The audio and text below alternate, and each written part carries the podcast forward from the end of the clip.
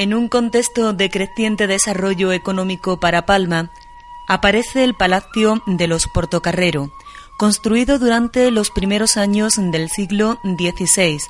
El edificio ha conocido diversas etapas hasta presentar el aspecto que hoy manifiesta.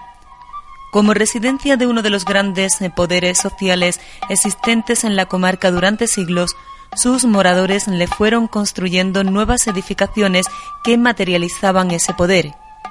Apoyándose en los lienzos de la muralla, el palacio se asoma a la que fuera Plaza Mayor para hacer patente la solidez del orden social establecido.